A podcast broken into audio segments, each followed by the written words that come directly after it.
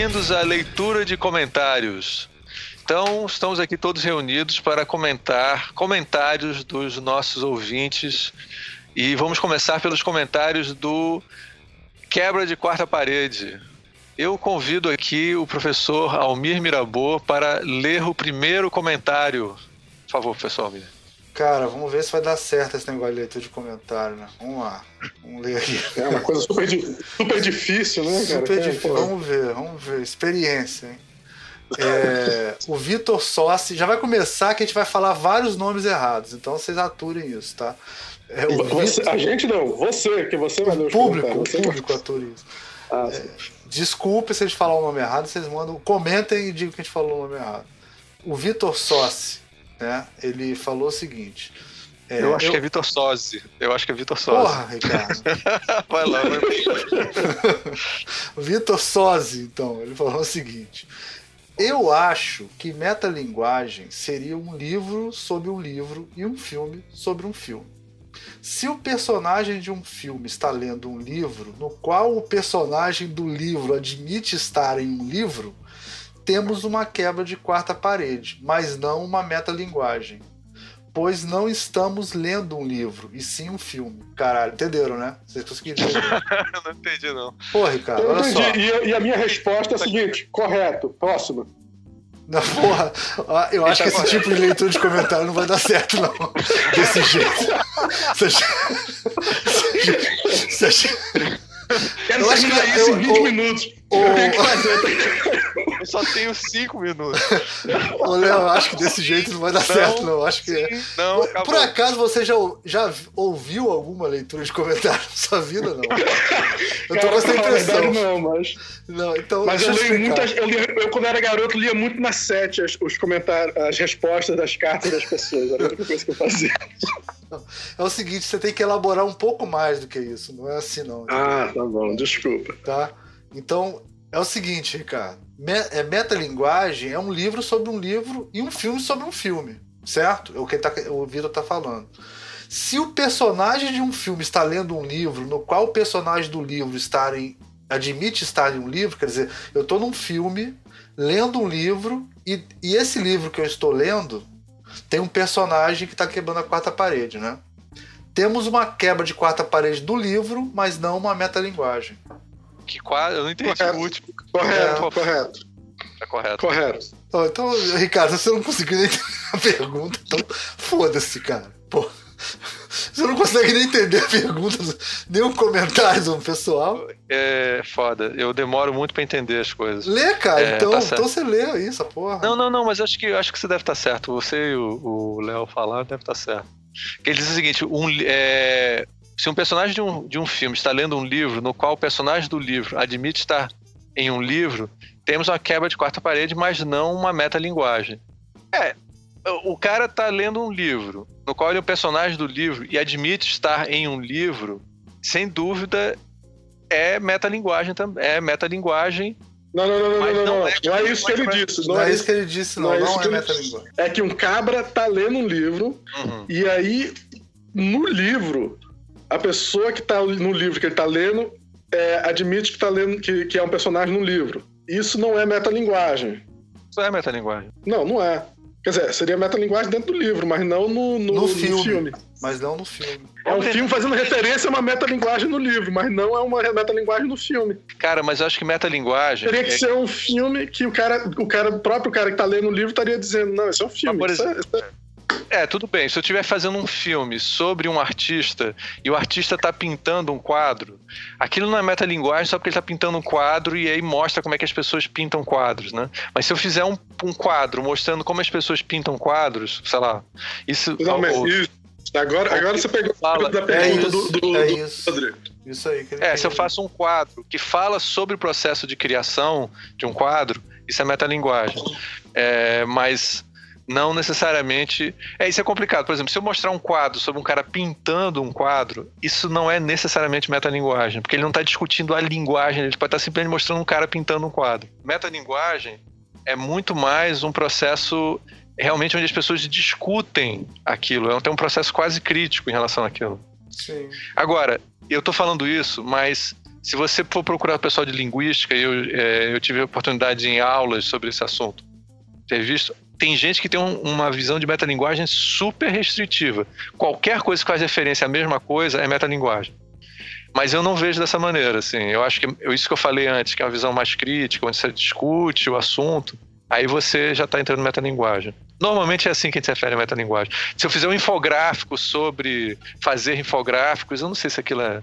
Não sei se faz sentido a gente ficar discutindo se é ou não é metalinguagem. É, mas a pergunta dele é o seguinte: eu, é um filme onde tem um infografista fazendo um infográfico que mostra como faz infográfico. É isso que ele está falando. Isso não é metalinguagem. Eu acho que eu concordo com o Léo totalmente, não é metalinguagem. Então você tá certo, Vitor. Então, é. se a gente está numa. Deixa eu ver se eu entendi. Se a gente está fazendo comentários um programa de comentários onde a gente está comentando os comentários. Isso é metalinguagem? Não. Se a gente fizer um programa sobre comentar comentários, aí. Não seria só uma instrução? Isso é, seria não? Quando é que é instrucional e quando é que é metalinguagem é difícil de determinar. É isso que eu estou querendo dizer. Esse é o meu ponto. Ah, ok. Depende da intenção, né? Acho que depende da intenção. Como é, personagem, se o personagem não é um professor, é aquela velha história, quando é um, um apresentador, não é, não é que ele está quebrando a quarta parede, né? Exatamente. É, que aí é a próxima pergunta, que ele fala assim, ó, um monólogo seria quebra de quarta parede? Ah, essa é uma boa pergunta. Aliás, Vitor, boa pergunta. Eu acho que pode ser ou não, né? Depende. É, como sempre, como sempre depende do caso, como sempre, mas primeiramente não, né? Um... No programa, a gente menciona o, o Iago, tá? Que aliás já passo logo para a outra pergunta que tem, que é o tem um cara chamado Iago, que é o Iago Rodrigues da Silva, que falou assim: "Nunca ouvi tanto meu nome". É. é. ele na realidade ninguém fala Iago toda hora. E ele é, vai em poucas ele... peças de Shakespeare também. não lê muito Shakespeare. Não, não gosta é, muito de Shakespeare. E, e, tem que perguntar por que, que ele é chamado Iago, mas é. tudo bem. É, mas é o seguinte, o, na peça, nas peças de Shakespeare, a, é, realmente a, o personagem quando está fazendo o, o, monólogo, ele não tem a intenção de estar tá quebrando a quarta parede. Mas a própria estrutura do teatro, e aí a gente pode estar tá remetendo aí lá para para até para o teatro antigo. Como o Léo, acho que teve uma hora que o Léo falou uma coisa bem legal no programa, que foi é, é, difícil falar de quebra de quarta parede no início da criação do teatro como a gente conhece ele na Grécia Antiga. Tá? Porque ali o conceito de, de realidade é completamente diferente. Então, quando a gente vê hoje Shakespeare sendo montado, parece que ele está quebrando a quarta parede. Mas nós temos uma concepção de realidade é, realismo dramático completamente diferente da época de Shakespeare. Então, especialmente, ele... especialmente quando a gente está falando de cinema, né? Porque cinema e teatro também tem duas expectativas de realidade bem diferentes. Uma pessoa no teatro parar e, e falar certas coisas é, é uma, é uma não, não, você não sente uma quebra tão forte quanto numa quanto num filme, né? Que o padrão do, do cinema, é pelo menos o cinema é, hollywoodiano, essas coisas, o cinema então a maior parte das pessoas assistem, é, o, é um tipo de realismo, né? Um é. tipo de real...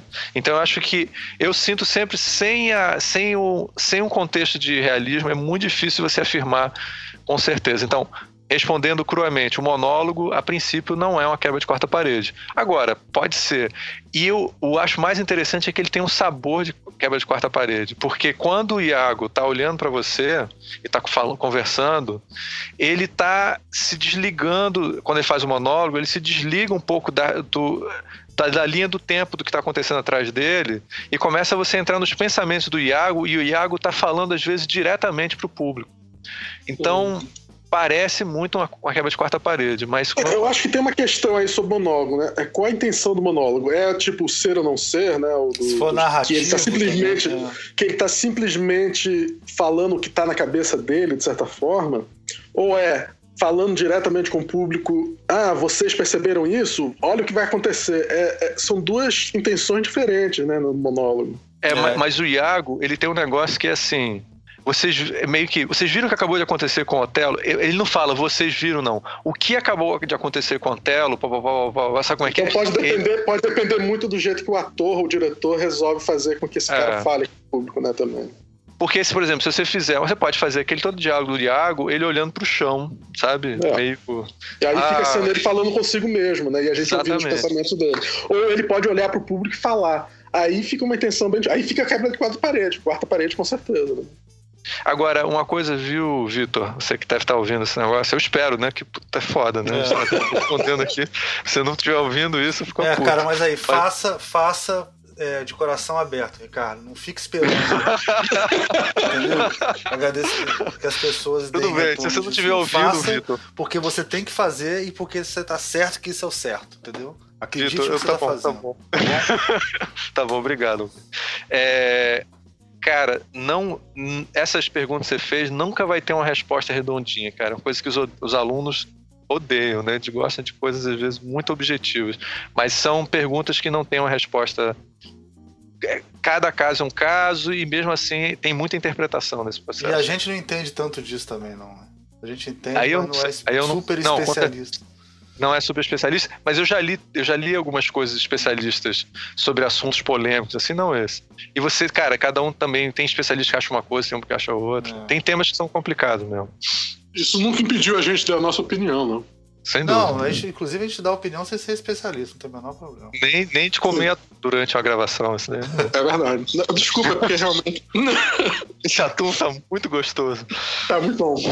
Vamos lá aqui então. A próxima aqui, para completar o que ele perguntou, que ele- acho que ele tá comentando alguma coisa do Deadpool, que ele fala que quando o Deadpool conta quantos projéteis ele vai usar para matar os caras, nesse momento ele se mostra dominando a cena e, isso, e usa isso de vantagem pelo fato de saber que está no filme. Foi aquela hora que eu falei que o Deadpool usa a quebra de quarta parede como um superpoder, entendeu?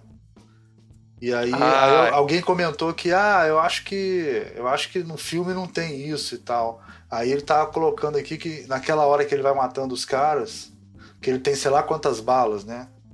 E aí tem uma hora que ele erra uns tiros, aí ele tem que matar três com um tiro só, tem esse lance, né? Que fica um atrás do outro e tal. É como se ele estivesse fazendo uma quebra de quarta parede. Ele tava contando os tiros junto com a gente no, no filme. Sim. Ele tem inúmeras quebras de cataparede, o, Não, o mas é Deadpool, né? usar a quebra de quarta parede como um superpoder. Esse que o, que o cara falou.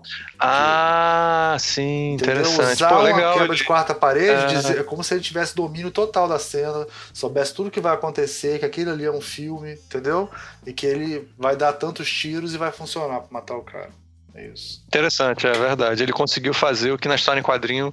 É engraçado, essa coisa da história em quadrinho, cara, tem muitos desenhos é, antigos, desenhos animados, especialmente dos anos 60, assim, que brincavam com essa coisa do cara puxar o quadrinho, desmontar tudo, mostrar que é tudo construção, e o, o Deadpool usa isso, cara, direto, assim. É, né, a no- na clássica é pintar um túnel, passar pelo túnel, É. e, na, na hora que o coiote vai passar, ele dá uma porrada na, na, na pedra, né? É, o- é clássico isso, né? Interessante, interessante esse tema de quarta parede. Não, é, tem um famoso do, do Pernalonga mesmo que ele pega o buraco e o buraco vira é, uma. É, É, ele, ele é como se fosse um pra ele quiser, né? Levanta e guarda, dobra. É. Aí quando o cara chega, ele cola na parede e o. E o, o- engraçado que tem videogame hoje que é isso, né? Você bota um negócio, você tira e vira um buraco pra você ir pra um É. outro lugar. É. Mas aí é. Aí tem uma intenção de, de ciência. Você tá falando É. do. É o Portal. portal. Tudo bem. Portal. É, o Portal é um joguinho muito bom. Muito bom. Tem o dois. A Lu- Eu não, Eu consigo, eu não consigo jogar aquilo, não. Cara, eu e a Lu ficamos viciados nele por um, sei lá, uma semana, assim. E ele cansa depois. Pokémon, e Pokémon tem quebra de quarta parede? Pokémon GO tem quebra? Pokémon tem quebra de quarta parede? quando você determina a regra do realismo, que tem mais ou menos uma estrutura de realismo narrativo, a quebra de capa parede é quebrar com essa regra. Se você não determina essa regra de realismo, você não tem o que quebrar. Se você não tem regra nenhuma para isso, ou a regra é outra, que não é a regra do realismo, como é que você vai quebrar a quarta parede? Sabe? Uhum. É, quando você tem um joguinho, por exemplo, parece um, um, aparece um avatar no canto, você tá jogando um joguinho, aí é uma daquelas partes tutoriais do começo do jogo, e aí aparece um, uma, um avatarzinho dizendo: Olha só, você fez isso errado, quer tentar de novo? É uma quebra de carro outra parede? Não, aquilo ali é, é um narrador que apareceu para explicar para você, que nem ah, eu aquela. Discordo. Eu, depende Aquele... como é feito também, Ricardo. Se for. Você tenta uma depende. vez, tenta outra, tenta outra. Na terceira vez o personagem vira para você e fala assim: Ó, oh, deu merda, para de fazer isso. É não, aí não, aí sim, que é o caso do. Do, do jogo que você falou é, até no, no, programa. Sama Max, eu falei no programa. É, mas, por exemplo, quando aparece. Você tá. Aqui, lembra o horrível Word antigo? Tinha um clipezinho que aparecia no canto e ficava te dando dicas e você nunca conseguia. Ah, legal. Eu odiava. É, e aí ele. É, cara, aquilo não é quebra de quarta parede. Não tem nada a ver, pô. É só um tutorialzinho. A Gabi que pergunta se, se alguém lembra de quebra de quarta parede em novela. Cara, deve ter, cara. Deve, deve ter, ter cara. Eu, eu não vejo muita novela, mas. Eu não ia lembrar nada, não me lembro necessariamente do Jubilula, mas com certeza tinha algumas coisas de muita quebra aqui no quarta Eu acho parede. que o Jubilula tinha quebra de quarta parede, mas Jubilula não é novela. Mas não é novela, né? É só uma coisa, Jubilula era armação, armação limitada, que era Isso. uma. Era. Como é que é o nome era do. do Galahad, né? É uma série do Gerhard. E era totalmente. Ele, o Gerhard, inclusive, acho que é, foi assistente de direção, sei lá, do lado do, Godard, uma coisa assim. Não tem uma história dessa. Ele, ele, ele bebeu muito lá no, nessa linguagem é, é, de metalinguagem lá do cinema francês e tal. E aí ele, ele usou muito isso. E foi um cara revolucionário nos anos 80 no, na televisão brasileira. Na televisão brasileira. Não, não, mas com certeza na novela das seis, essas coisas, eles fizeram coisas tipo. Eu me lembro que tinha.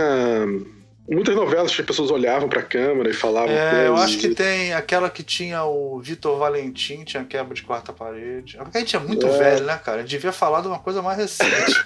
Mas. É. Cara, você quer ver uma coisa velha que tem a ver?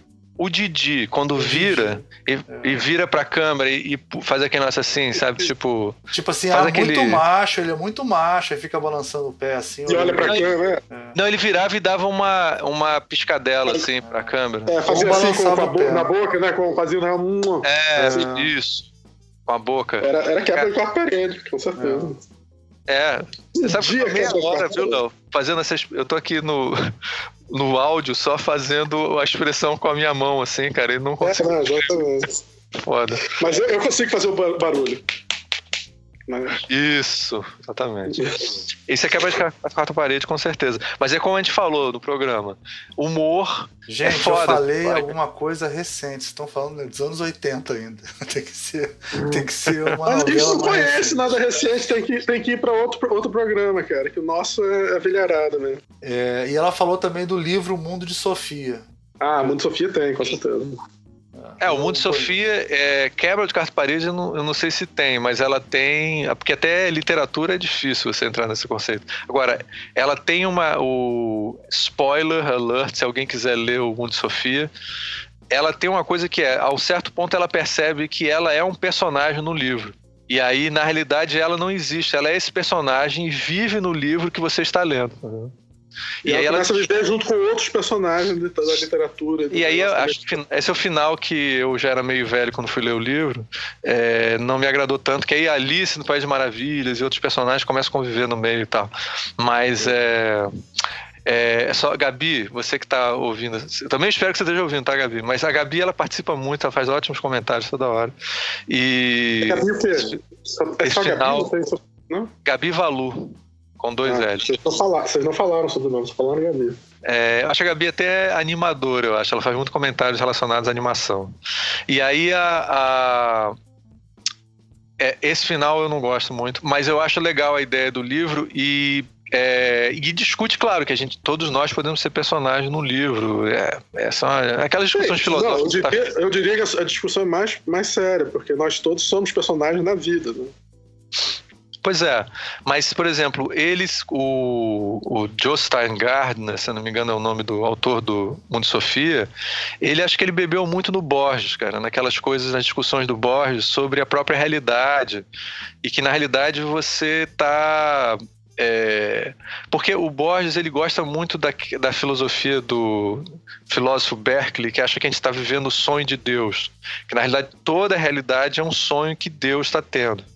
Então ele acha que a literatura é mais ou menos isso. Quando a literatura está acontecendo, você está concebendo personagens na sua mente. Né? Então eles estão vivos e existindo na sua mente do mesmo jeito que as lembranças e a própria realidade. Então qual é a diferença entre o momento que você está vendo uma história e está construindo na sua mente e a construção que você faz de todas as coisas no dia a dia? Tá é muito parecido. Não tem uma a diferença é, é para sua mente no momento que você está vivendo a diferença é muito pequena. Então essa é uma discussão metafísica da filosofia antiquíssima. O que é, real, o que é que não é, o que é, lembrança, o que é, pensamento, porque as coisas a gente não tem contato direto com elas, a gente tem contato com a projeção, as ideias dela. Né?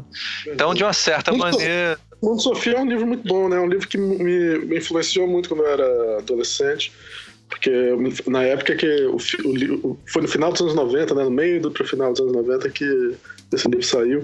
E eu li o livro, eu fiz até filosofia na época, na PUC, né, logo depois de ter lido o livro.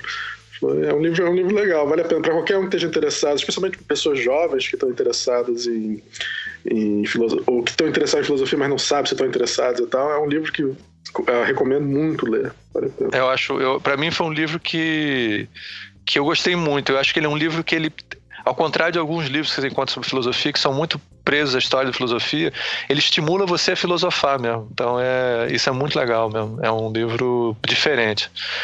É, Bacana, eu, eu, eu, eu acho super legal eu acho que discutir linguagem, você sempre entra nessas questões metafísicas, assim, o que é real, o que é realidade. E a gente está sempre discutindo, assim, modos de realidade, quer dizer, o cinema hollywoodiano tem um determinado modo de realidade, a comédia tem um outro modo de realidade. E eu, a quebra de quarta parede só funciona em certas modalidades. Outras modalidades, como um documentário, não tem muito sentido o cara quebrar quebra de quarta parede. Né? Então, é, é, acho interessante se discutir o que é que é, o que é, que é linguagem. Né? Maravilha, alto nível, essa aí foi boa. Vamos, Tem mais uma para... aqui da Cristina Lima que vou ler. Esse aqui é um filme, eu não lembro, eu não assisti esse filme, que é um filme do Fellini. Ela falou assim: Ouvindo esse podcast, hoje não pude deixar de comentar.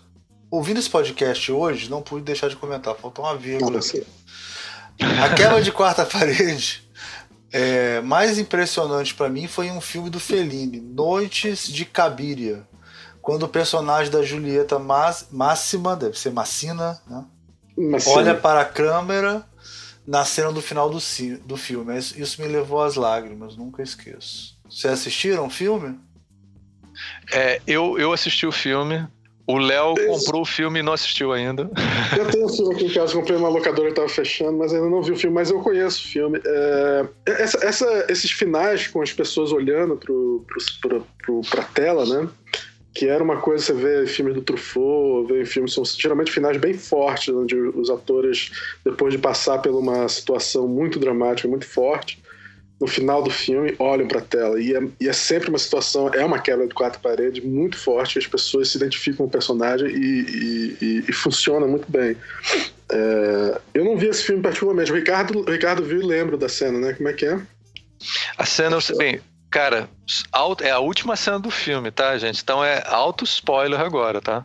A história é uma história super, assim, é, aquela, é uma história de uma pessoa alto astral pra é, cara, isso é, tô, tô reduzindo pra caralho o filme, tá? Mas é. Não, mas é isso. Essa, é uma pessoa alto astral que só acontece coisas terríveis na vida dela. Tá vivendo a, o pós-guerra na Itália. Não sei se você sabe, a Itália perdeu a Segunda Guerra Mundial, então tá naquela aquele desastre, né?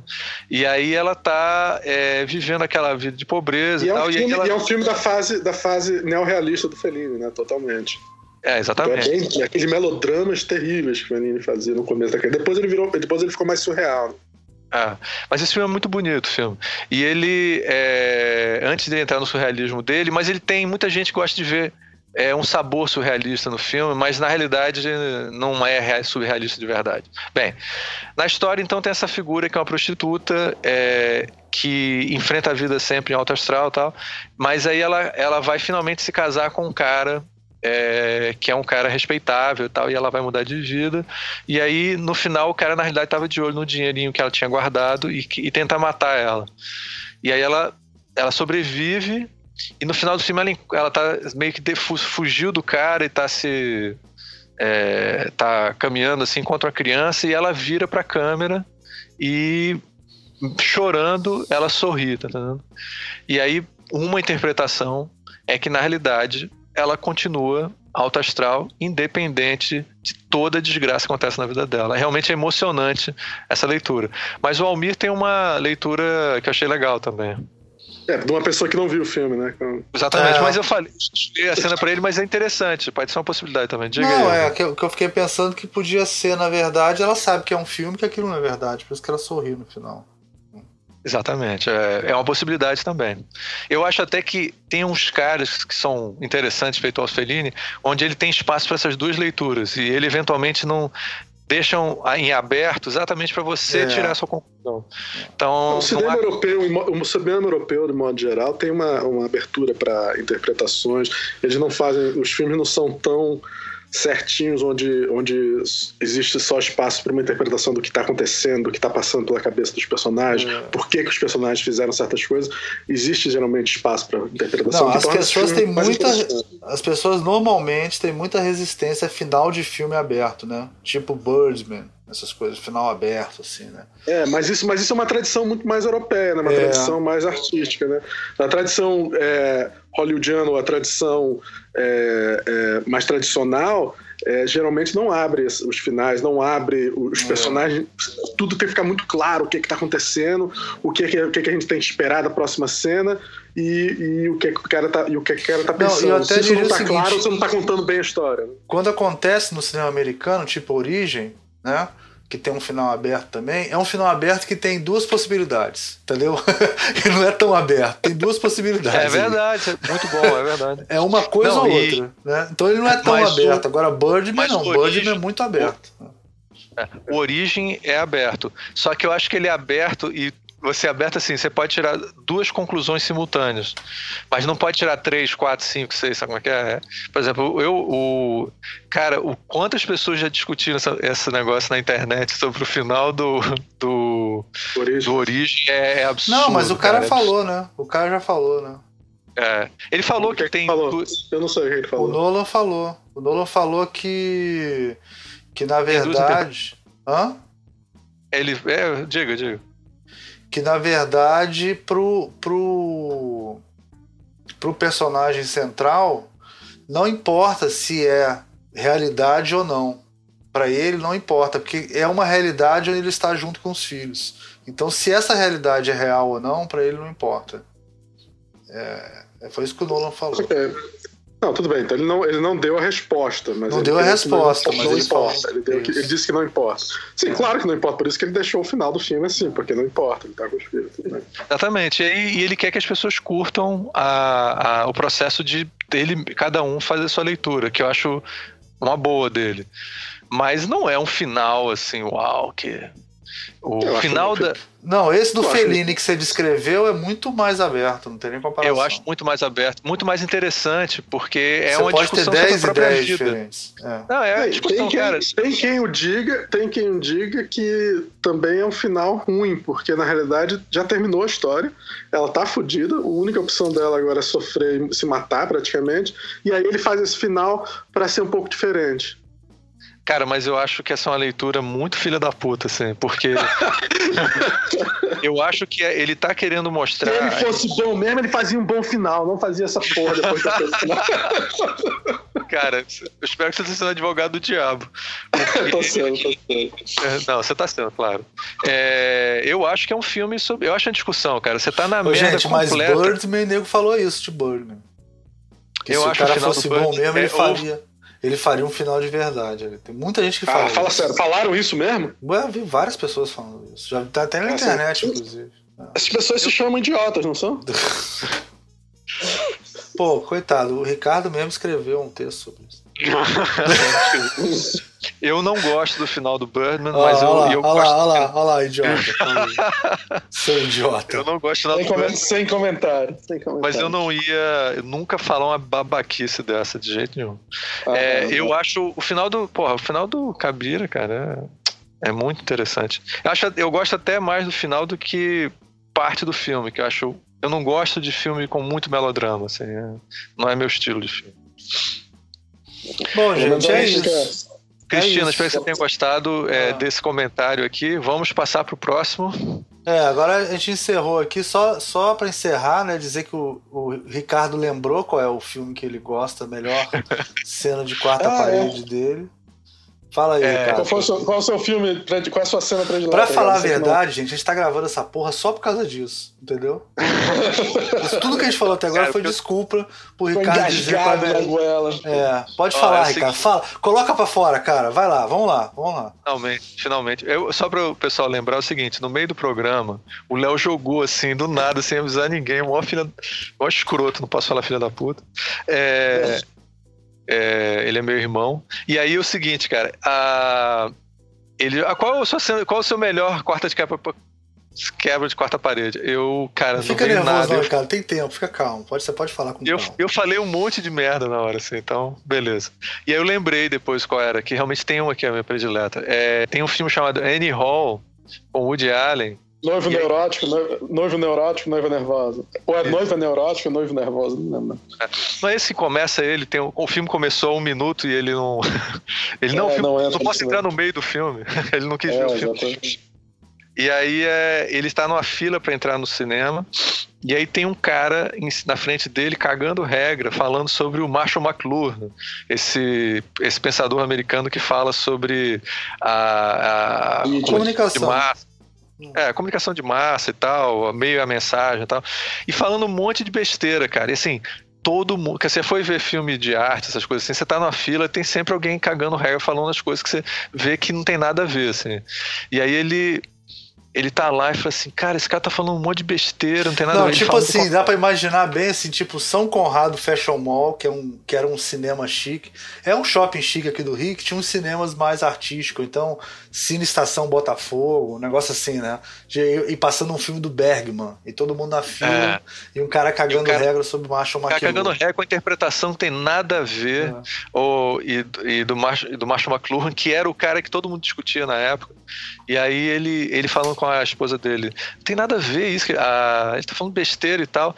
Aí ele ele se ele vira pro cara e come, começa a discutir com ele assim, cara, a sua interpretação não tem nada a ver com o cara. Aí o cara vira assim, mas eu sou um especialista, eu sou um professor de comunicação, eu sei do que, que eu tô falando. Aí ele essa é outra coisa escrota, né? O cara ser professor de comunicação não quer dizer que não tá falando besteira. Aí o, o Woody Allen vai pro canto assim e tira o próprio Marshall McLuhan, de verdade. Chama, próprio, é chama ele, aparece e o Marshall McLuhan vira pro cara e diz assim: Cara, tu não entende porra nenhuma da minha obra. Tá ele não fala porra nenhuma, mas ele assim, não entende nada da minha obra.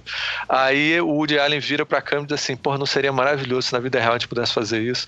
Cara, realmente seria maravilhoso poder fazer isso. Achei isso é para mim é, é uma, um prazer imenso ver essa cena. Não, não só não só para isso, mas para qualquer coisa, né? Seria ótimo a gente poder. Agora a gente tem, né? Hoje em dia a gente tem isso, né? Que se chama o, o celular e o, e o, Google da vida. A gente tem, a gente chega, chega pro cara, você tá falando merda, o cara diz, não, espera um minutinho, você Google e mostra pra ele, ó, tá aqui errado. É. é. de certa forma a gente tem isso hoje em dia.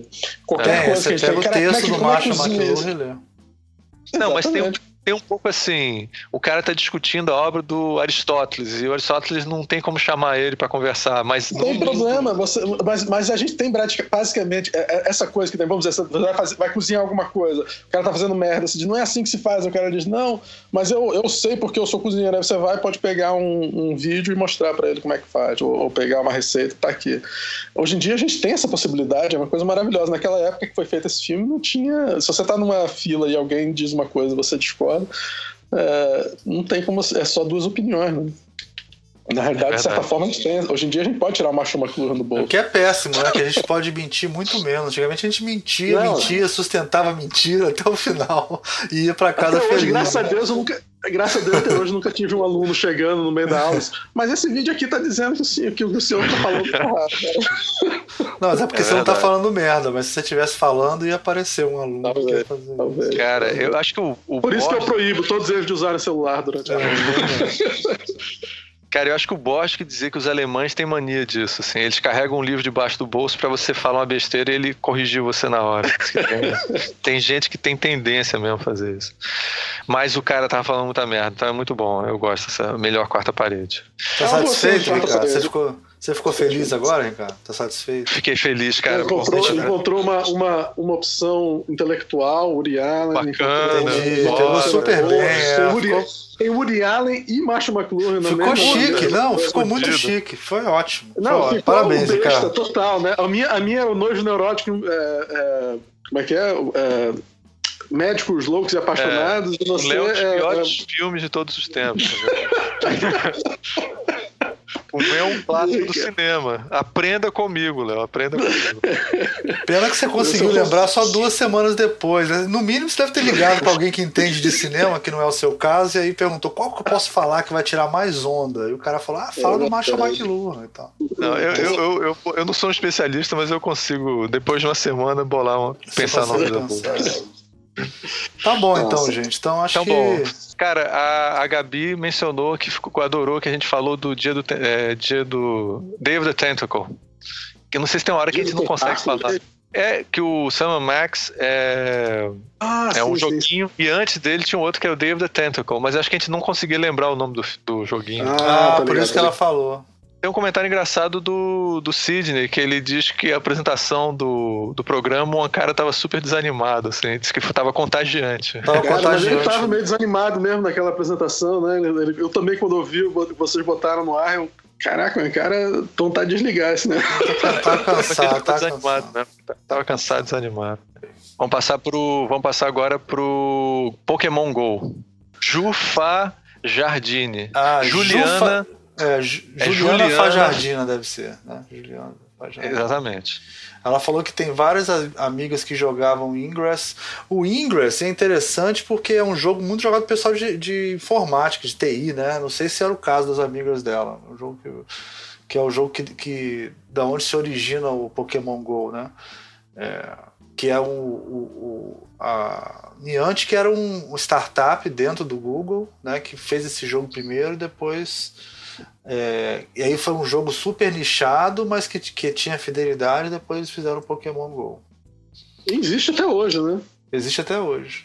Até hoje. Meu eu filho nunca jogava. tinha ouvido fa- Meu filho Eu jogava. nunca tinha ouvido falar, cara, desse jogo É antes. pessoal de- de- tudo, né, cara? Teu filho é nerd de verdade. Não, não, mas é porque é pessoal de TI gosta muito desse jogo, essa coisa de geolocalização, a maneira que ele funciona, o pessoal curte muito. Essa coisa de ficar abrindo Minha portais. pergunta pra vocês é o seguinte: algum de vocês. Aí no Brasil já tem Pokémon GO, não? Tem. Claro, já. Ah, todo mundo Então, já, já, que- come- já jogaram? Já começaram Porra. a jogar? Você... Eu tô no nível 18, qual é o seu nível? O meu livro é 22. Caraca, tá jogando mais do que eu, então. Sim, mas eu tô jogando há mais tempo que você. pô. É. Eu tô no nível 18 e já peguei o Charmander, choquei um Charmander, foi emocionante chocar um Você tem Charmander. Pikachu?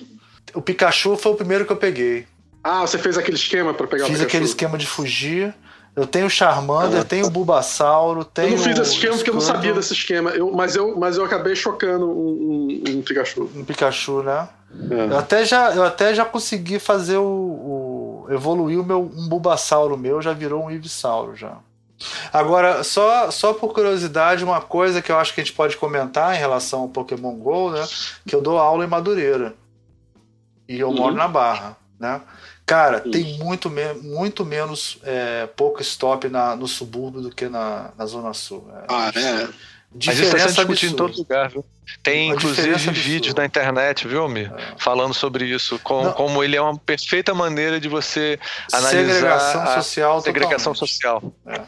Porque é o seguinte, os, os Pokestops, né, eles ficam normalmente em, em, em estátuas, fontes, né? E, e os ginásios normalmente são em escolas, são em igrejas, são esses pontos, né? Que são que na Zona Sul tem muito mais. Na Zona Sul tem muito mais igreja do que na Zona Norte. Na Zona Norte tem mais é, igreja evangélica, né? Mas igreja católica tem menos, por exemplo. E tem muito menos monumento na Zona Norte do que na Zona Claro. Sul. Então, Tem menos, tem menos preocupação com o espaço público, né? De Exatamente. como é que o povo vai. Então aí, aí fode quando o jogo vai rolar, porque o Exatamente. jogo é feito em cima disso, né? Não, e o jogo ele localiza esses lugares através de algoritmos. Não é uma coisa que, assim, é, Claro, existe claro. algoritmos para definir isso. Não é um cara que fica escolhendo os lugares que vai Não. ter. Né? O E jogo a- não, não é o jogo que sacaneia que faz isso. É, o- é a própria.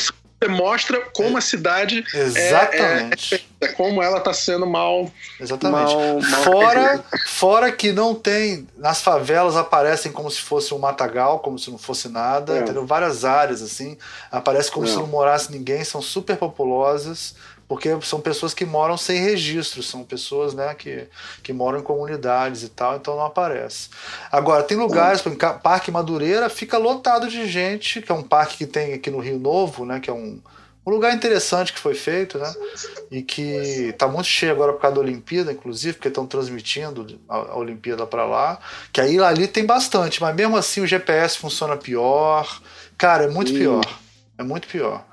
É interessante. É curioso. É curioso. Aqui, aqui a gente não sente isso, porque a cidade não tem essas coisas. Não existe favela na Nova Zelândia, não existe. Por exemplo, eu tô morando num lugar que é meio tipo final de Karori, que é, uma, que é um bairro perto do centro, mas não muito perto, é, uns 15 minutos do centro. Então, Se fosse no Rio, é seria assim... Botafogo, tipo isso. Hum, não, é porque ele, ele é mais pro final. Tipo, quando você passa da onde a gente tá, a gente como tá no final de Carole, aí vira, vira, vira mata, tá entendendo? Tá ah, bem então é como se fosse o Leblon, assim, mais longe do centro, assim. Talvez. É. Aí, aí, como essa parte de mata não tem nada, né? Então, eu, na realidade, eu tenho uma. É um pouco restrito exatamente perto onde eu tô. Mas tem um parque ótimo aqui perto. Depois você anda 10 minutos, tem tudo, tá por perto. Cara, o, o filho da minutos. puta do Ivan Mizanzuki, nosso patrão aí, o dono do Anticast, ele mora num lugar que ele tem um pouco stop que ele deitado na cama, ele, ele funciona. Aí é foda, né? Aí é pois é, foda. É, essas, essas Filho da puta. Né? É injustiça, cara. Eu tô pensando em denunciar ele, cara. Acho que eu vou denunciar. Cara. Na boa, na boa. Você sabe que. Não, inclusive, eu denunci... estou denunciando agora. Eu pensei, eu falei deu vontade. Estou denunciando agora, Ivan, porque ele não pode acessar uma Pokéstop da cama. Isso é sacanagem. Viu, Isso é Ivan? sacanagem. Não, eu tenho, eu tenho aqui, aqui perto de casa, tem uma, um gym que é bem perto. É o gym que eu sempre vou ali para tentar pegar as coisas. Aí, só que tem alguém que mora ali do lado, cara. Sempre que eu entro, consigo pegar o gym, cinco minutos depois o cara pegou de volta. É e, e, assim, três, e às vezes três horas da manhã eu faço isso. Tipo, eu tô chegando em casa. Mas você sabe que. Você sabe que tem bot já disso, né? O pessoal tá. Como tem assim? muito bot. Tem bot, tem um robozinho, o cara põe um robozinho, programa um robozinho para ficar jogando para ele automaticamente. Já tem é, bot é, de Pokémon. Eu já vi, ouvi dizer muita coisa de gente que fica jogando do PC, vai pelo mundo todo, anda Sim, pelo, por onde isso. quiser. E, é. e, é, mas agora parece que o, o Nintendo tá indo atrás e. Não, eles estão pegando os caras. Não, tipo assim, se você encontrar um cara nível 50 que esteja com um, sei lá, um, um, um Pokémon nível 5 mil, 6 mil, é bot, cara. Não tem condição. Não deu tempo. Que, qual, qual é o maior, maior, nível que você chegou de Pokémon? Eu, eu não cheguei nem a 2 mil ainda. Pois é, o meu é mil e pouco. 2 mil. O meu é 2.900 que eu tenho. Eu já vi um cara, eu já vi um cara lá em Madureira, num estádio, um estádio dele, com aquele. É a evolução da Magikarp, né? Que é tipo um. Esqueci o nome agora. Um é nunca tipo vi ninguém com 3 mil. Nunca vi ninguém com 3 mil. Já não, eu já vi um cara com 5 mil, cara. Eu já vi um cara com 5 mil. É, aí é, é, é, Tá roubando. Não pode, tá roubando. É, bo, é, é Porque aqui, você vê até nos Estados eu tava vendo na Inglaterra, tem um cara que tem um programa de Pokémon na, no, no YouTube. E ele tá no nível 30. Aí tinha um outro cara que tava no nível 35 e tal. E, quer dizer, eles não tinham nada de 5 mil, não tinha nada assim, não. E esses é, caras jogam o dia todo. Jogam o dia todo isso. sem parar, exatamente. É. Então vamos ver aqui, vamos passar para outra pergunta aqui. O é, Ricardo Arthur o... falou. Fala aí. Disse que você. Porra, Almir, não existe carteiro. Eu não falei isso, porra. Não, essa história do carteiro todo é para comentar pro resto da vida. Essa galera da barra é foda. Eu não falei que não existe Aí, carteira. O Ricardo falou. Ó, Ricardo, você, você, você falou, mas isso é uma profissão que não existe, mas não existe. Mais carteira existe? Existe carteiro ainda hoje em dia? Não vejo mais carteira. Assim, oh, olha, só, olha só. A gente só, pode ouvir o que eu falei lá. Se eu falei isso, eu tava maluco. Eu não quis dizer isso. Eu quis dizer o seguinte: não, eu não vejo mais carteira.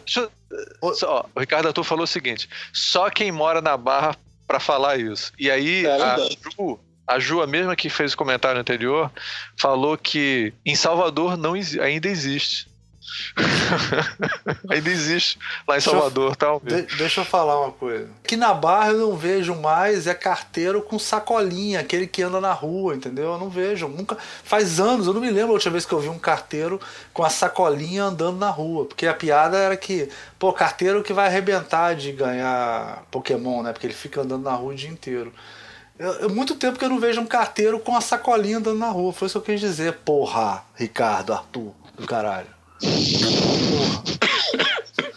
Não, eu não sei ele... o que, que você. O que, que você conseguiu explicar com isso. Não sei se melhorou a situação, mas. Não, a situação está exatamente a mesma. Tudo bem. É bom que a gente vai ter um comentário desse daqui que vai ser não tem carteiro na barra, vai ser o mesmo comentário mesmo. Então tá bom. É, então não faz sentido nenhum não ter carteiro. Continua existindo não, deve carteiro. Deve ter, mas ele deve vir de carro, porque eu não vejo ele andando na rua. Não, na barra não tem carteiro do mesmo. Não, na Barra não deve ter carteira como tem em outros lugares, isso é com, com certeza. Não, o que é estranho é que você não falou assim. Você falou, não tem mais carteira hoje em dia? Tem, não vejo mais carteira. É, assim tava cansado, tava cansado. É por isso que a Ju, toda muito bem, falou: olha só, onde eu vivo ainda tem carteiro, porra. Então é, é então, existe carteiro. Eu, eu que não tô vendo mais, eu tô cego pra carteiro. Inclusive, é uma profissão nobre e gostaria de. Não, não tem nada contra Não, eu adoro os carteiros também. Acho ótimo. Tem muitos carteiros ouvintes e não tem nada contra isso. É, tem gente reclamando que vocês não atendem o telefone, que o telefone fica no vibracol, deve ser isso, né? Ô, gente, Mas isso não foi a gente, eu acho que foi o, cara que tava falando, o, não me lembro quem era. era o, Guilherme. Foi é, o Guilherme, exatamente. Ele, é... tava, ele tava deixando o telefone dele tocar durante, durante o show. Né, a gente, o... cara, eu não sou muito. Mas tinha criança falando no fundo, tinha aquele, ele, quando a gente entrevista ele é difícil, porque. Ele falou é isso, foda. cara. Ele, ele falou isso de sacanagem. Acho que ele não falou isso, ele tava cagando. Ele falou, esse, o Leonardo Juliano, acho que ele falou só de brincadeira mesmo. É. Tipo, atende a telefone, porra. É, porque o telefone tocou, mas a gente não se liga muito nessa, nessa coisa de um barulho ou outro vazar, isso aí. Senão o Léo, o Léo não podia nem participar desse podcast aqui. O Léo faz uma caixa de ruído ambulante, porra.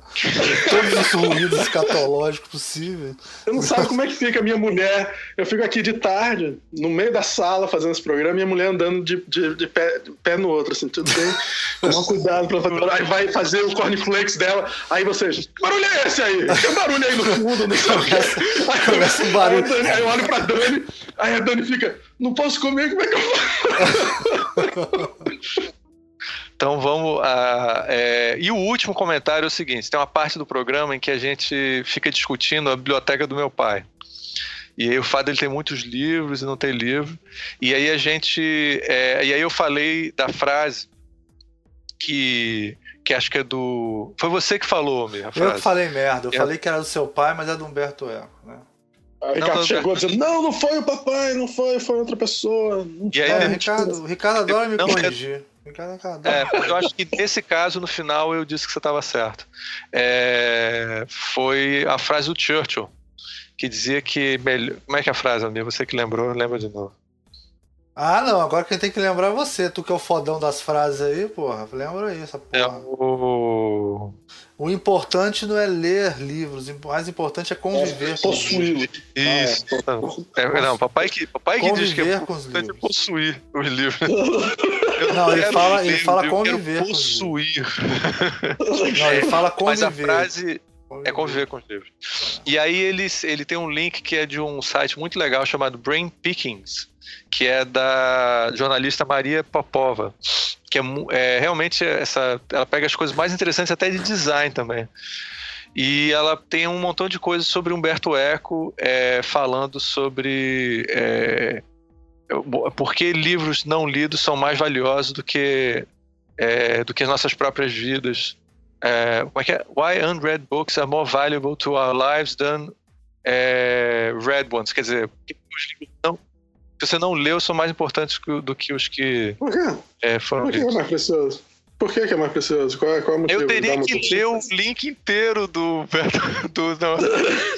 Pô, Agora tem um vídeo do, do, Humberto Eco muito legal que a gente pode até botar aí, que ele, que ele aparece dando uma entrevista, acho que até que é pra Globo News, alguma coisa assim, e que ele pega assim os livros da biblioteca dele e vai tipo cata um livro assim, como se fosse qualquer livro, né? Mas cata um manuscrito de 1600 assim, sabe?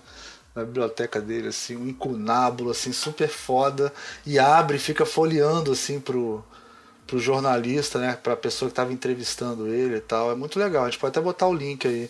Ele realmente, a biblioteca do, do do Humberto Eco é uma loucura, uma parada bizarra. E ele ah, realmente convive falando, com os livros. Né? Ele, ele de repente ele estava falando justamente desses livros, né? Os não lidos, que é mais valioso porque você pode vender ele que nem novo depois. E dá mais dinheiro. Pode ser isso. Não, com certeza é isso que ele Vende falando. mais do que o. É, é, é que nem. Se você já é, leu o livro, você não pode vender como novo, você tem que vender como livro usado. Aí, pô, é. perde, perde muito. Se você pega um incunábulo de 1570, né, e, e nunca lê, ele não, vai valer mais. Não, os cara, a gente vai sair um programa sobre o Ricardo Leite. Não sei se vai sair, se já saiu, depende de quando você ouvir nesse programa. Mas é, Ricardo Leite vendeu um livro dele com a, uma. Sem querer, ele, ele vendeu um livro que tinha uma, uma, um autógrafo do livro. Ele não sabia e vendeu o livro. Aí a pessoa que comprou o livro reclamou. Ué, o meu livro já. É... Sério, o autor. Veio, rabiscado, veio rabiscado o livro. O livro veio rabiscado, reclamou e teve que receber o dinheiro de volta, cara. Não acredito. Ele, ele fez um leilão dos livros dele, então a pessoa é. recebeu o livro autografado pelo autor. Ih, caralho, meu livro tá todo escrito aí, né? Quero meu livro, eu gosto do meu livro limpinho. É Não, você sabe, né, que eu comprei, né, aquele livro Mouse, uma livraria no Brasil usada, e aí levei para casa. Quando olhei, tinha um desenho que, é, o mouse é aquela história em quadrinho, né? Do, do, dos, dos ratos e dos gatos. Os gatos Sim, são os é nazistas e os ratos são, são os judeus. Clássico, fantástico. Aí eu comprei, levei pra casa. Quando chega em casa. Spiegelman, né? Spiegelman. Spiegelman. É, Spiegelman, é, Spiegelman. Art Spiegelman. Aí, quando chego em casa, tô olhando, eu abro o negócio, tinha um desenho assim, né? Aí eu fui olhar o desenho, aí eu percebi que era o desenho do próprio Art Spiegelman. E tinha Caralho. assinatura dele dizendo. Aí tava, tava assinado e com desenho que ele fez na frente, junto, junto com a assinatura para a pessoa. Comprei tipo baratíssimo. A pessoa que me vendeu também não percebeu que aquele desenho não era feito, não era de pessoa que devia ser Você já viu se quanto é que vale, não, né? Não, você não, não vai querer vender também, vai guardar, né? É, posso vender até, não, não tem problema, mas é, é engraçado. Eu posso aproveitar para dizer que eu contei essa história. Logo depois eu contei essa história pro Ricardo Leite. Ele ficou interessadíssimo em comprar o livro de você. ele é colecionador. Pergunta depois para ele quanto que ele, que ele oferece. Tem que mandar ah, uma beleza. foto. Tem que mandar uma foto. Tem que mandar, mandar foto. foto. Mandar foto. Ele ficou é super animado. É... Cara, eu não, eu não, tenho nada do Art Spiegel, mas ficou super animado. Pois é, exatamente. Com desenho. O que eu achei legal é que não era só assinatura, né? Era um desenhozinho do mouse, assim, também. Muito legal. É, mas, ó, o Humberto Eco, ele tem uma frase que é também uma muito boa também, que ele diz que tem livros maravilhosos que as pessoas nunca leem. Que ele está referindo muito a, me parece, ah, o fato dele ser um cara, um scholar, um estudioso e tal, e que ele, é, ele acaba lendo livros sobre que foram escritos na Idade Média, que você só quando você está pesquisando você vai acabar lendo, não é? E então tem muita coisa é, que é desconhecida para as pessoas, né? Então, por que que o livro não lido é mais valioso que o. Não sei, cara. Não sei. Continua não fazendo sentido. Continua sem fazer sentido, cara, pra mim. A não ser pra, pro, cara, pro cara que vai comprar o teu livro não quer nada rabiscado, nem maçado, nem nada. Com certeza, cara. O Bruno Leal Marino, que fez o nosso, não tava falando sobre isso besteira que tá falando. Ele tava falando uma coisa muito mais interessante que isso. É, pede para ele comentar de novo aí dizendo o que a gente não entendeu. Bem, fa fala com o Bruno, pergunta o que, que, ele queria dizer com isso. De repente ele manda uma nota, botando esse, esse, link, porque o livro não lido são os livros são mais preciosos que os livros lidos. Eu não sei. Eu acho é. que livros, livros, é, eu, eu tinha uma namorada que tinha livros, tinha alguns livros e ela meio que escondia os livros. Disse, não, bota os livros. É, tem uma coisa sobre você ter uma certa quantidade de livros e, e, e, conviver com os livros, que é a ideia do conviver, aquela outra frase que você tá falando, que eu acho, eu acho importante, eu acho legal. Eu acho que essa coisa de pegar o livro, ah, eu li o livro, joga fora o livro, bota no canto, uma coisa que não. Eu acho que é um objeto que, em si, é um objeto interessante e conviver com eles é interessante e, e torna a pessoa mais interessante. Eu não sei se fica uma coisa meio vaidosa de mostrar é quase que uma Cara, eu acho que no Brasil, uma pessoa que tem muitos livros, o simples fato dela ter muitos livros já, já, já é um símbolo de uma certa é, nível social mais alto, assim, porque livro é muito caro no Brasil, né? É muito caro. É, mas aqui também, mas aqui também muito pouca gente Cara, mas livro, a classe média não tem muitos livros. Você pode pegar aí, só quem gosta de livro mesmo compra muito livro. As tiragens no Brasil são Ó, um, um livro, um livro, um livro no Brasil de design, por exemplo, vende 500 cópias, cara, mil cópias, entendeu? É, é... e existem, sei lá, é, deve existir mais de 10 mil alunos de design no Brasil. Então é, é o Brasil, o livro é muito caro no Brasil. Eu acho que. Hum. Até uma coisa que eu sempre falo para os alunos: se você pegar um. Aqui no Brasil, pelo menos, né? Se qualquer pessoa que vai dar uma entrevista no Jornal Nacional ou no. Qualquer intelectual, ele sempre senta na frente de uma estante de livros, assim, entendeu? Sempre. Né? Ele senta, ele sempre é filmado e os livros estão atrás. Você pode reparar nisso. É, é que não é tão comum e fora do Brasil. É um, grande, é um investimento que custou mais caro que os carros dele, do que um carro, aquela coisa. É e, aliás, eu já tive muita gente, né? Olha para minha coleção de DVDs, você sabe que você poderia ter um, um carro tal com essa coleção? É, mas não ia poder assistir nenhum desses filmes, né? Não ia poder estar. É. Cara, é, o que eu acho sobre esse negócio é o seguinte. Bem, a matéria ela fala sobre a, a posição de você ser um anti-scholar, né? Você não ter que ficar preocupado com a cultura, entendeu? É, mas o que eu acho interessante da, dessa, do que a gente falou na hora, né, é que quando você possui uma biblioteca boa, hoje em dia eu não sei como é que é isso com a internet, mas você tem acesso à informação. E você tem, como o Léo falou, os livros mesmo, os objetos é, que têm um valor estético, um valor de design, tem um montão de coisa importante. Então você está assim sentado, você olhar para a tua biblioteca e ver os livros, parece que você tem estar tá tendo um diálogo ali na hora que você está vendo. Eu sei que você está parecendo meio romântico, mas é verdade mesmo. Assim, você está você tem a possibilidade de Repente, não é uma lista, não é uma lista de, de tab, no que você está vendo no seu tablet do que, que você pode ler. É uma, é uma, é uma você está quase com que os livros pessoalmente lá. Oi, gente, tudo bem? Exatamente. É, eles são. Eles, ah, isso é tão estúpido, mas é como se fossem seus amigos que estão ali, tá entendendo? Isso é tão o tem... quê, Ricardo? Isso é tão o quê? Tão idiota. Tão, é tão estúpido. Só porque ele falou é, tablet. Se ele está falando sobre esse tema tão besta. Se ele está falando do tema tão besta, não só faltava. Você vai começar a falar inglês, né?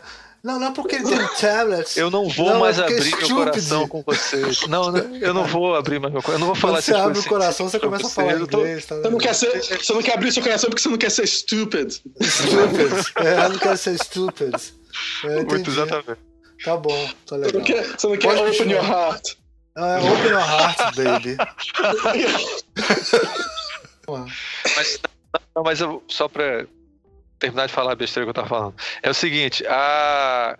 Cara, o, o, você ter livro é uma coisa que acho que vai mudar, por causa. Hoje em dia mesmo eu não consigo mais ter. Antigamente eu queria ter uma, uma biblioteca gigantesca, hoje em dia não, não dá. Os apartamentos estão ficando caros, você tem que ficar cada vez menor.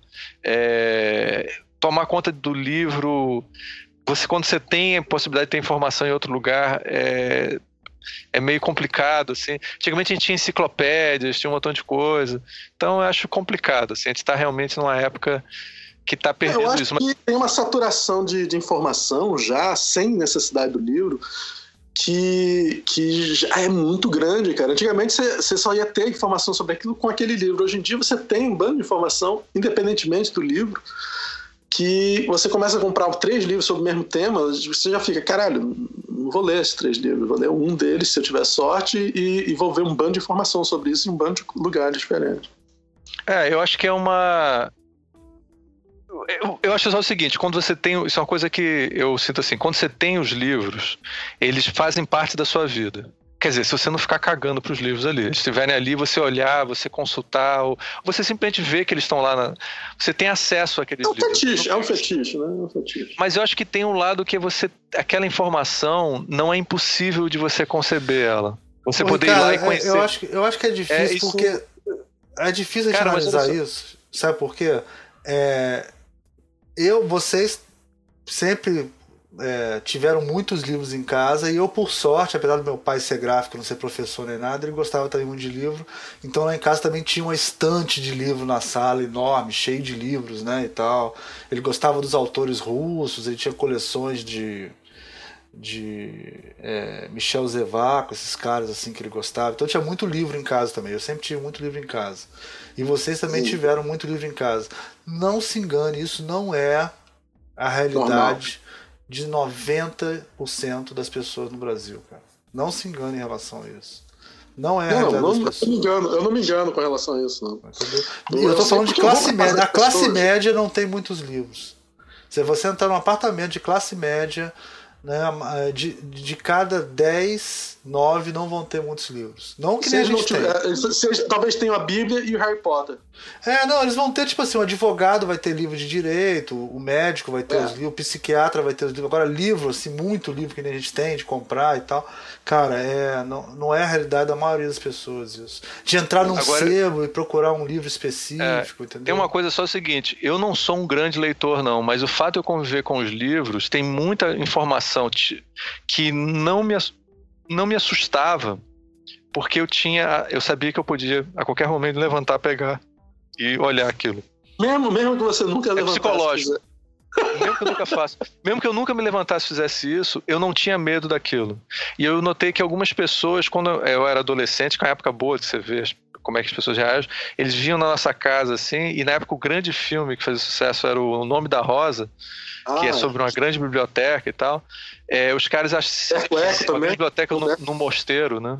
E aí eles, eles se sentiam numa igreja quando estavam lá em casa por causa da quantidade de livros, assim. Eles relacionavam talvez com o nome da Rosa.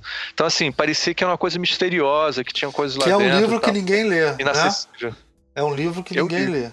Todo mundo Eu vê li. o filme, mas ninguém lê. Foi, um best-seller, muita gente leu, eu acho. Não, livros, muita gente não. É, esse, ó, tá até falando outro dia com o Ricardo livros e filmes, tem muito livro e filme clássico que todo mundo fala que conhece, mas nunca leu de verdade. Tipo, é o que eu falei para ele, Poderoso Chefão, é, é, Apocalipse Now. Muita gente não viu esse filme. Não viu esse filme. Assim, eu tô falando, muita gente é, viu na TV e tal, viu sem prestar muita atenção. Não é um. Não é... E, e livro também, tem muito livro, tipo, sei lá, Dom Casmurro, né? Se o cara não leu no colégio, ele não leu nunca na vida dele. Apesar de ser um super clássico, o cara sabe. Quer ver um exemplo disso? Mob Dick. Todo mundo sabe a história de Mob Dick, mas ninguém leu o livro. Don Quixote também é a mesma e quando coisa. lê, fica chocado, né? Isso. Porque eu fui ler o livro, é, é, eu não sabia que era, tinha tanta é, é discussão. Discussão não, né? Cenas homossexuais, assim, do personagem e com, com, com outros marinheiros. O próprio Shakespeare, todo mundo conhece todas as histórias de Shakespeare, né?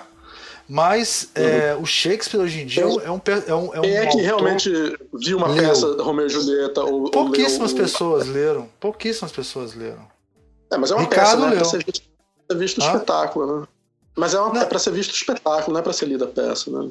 Não, mas é. muita gente lê. E é considerado um, um livro para ser lido hoje em dia. É considerado uma coisa Mas eu acho lida. que é o best-seller desses de coleção que você compra, coloca na estante e muita gente não lê, Ricardo. Eu tenho essa teoria. Eu acho que muita gente Mas eu lê. acho que você se aproxima daquele conhecimento possuindo aquilo em casa. A Odisseia, e... muito pouca gente leu a Odisseia. Entendeu? Ah, mas aí você pode sentar, abrir o livro, folhear, dar uma olhada nele, ler umas partes. Tudo isso, cara, é, é, é válido, sabe? É, claro que o mais válido. Pode discutir o quanto, o quanto que é válido você tentar ler um livro, né? Você, as primeiras 40 páginas depois desistir, o quanto que isso é ler um livro, o quanto que isso é válido. Como conhecimento. É, não, mas tem essa teoria, né? Se nas três primeiras páginas o livro não te pegar, você pode parar de ler, né? Tem essa.